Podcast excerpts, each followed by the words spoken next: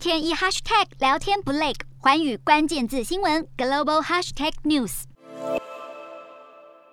二十国集团 G20 财经首长会议在华府登场，但在俄罗斯代表发言时，好几位西方国家官员集体退席，要谴责俄国对乌克兰发动战争。美国财长耶伦以及英国、加拿大、乌克兰和欧洲央行的财政首长在离席后留下合照。加拿大副总理兼财长方慧兰在推特放上这张照片，并且表示，在面临俄国持续侵略和犯下战争罪行时，全球民主国家不会袖手旁观。消息人士还透露，在俄国官员发言时，部分透过视讯参与会议的财经首长关掉了他们的摄影机。俄国财长则呼吁避免将 G20 政治化。专家表示，虽然西方力挺乌克兰，但这项抵制也凸显 G20 所面临的混乱，很难有机会对气候变迁以及减免穷国债务等全球挑战达成共识。这一场会议在会后并未发表公报，而是由主席国印尼总结会议成果，强调 G20 的重要性。而七大工业国集团 G7 财长则是允诺对乌克兰提供超过两百四十亿美元的援助，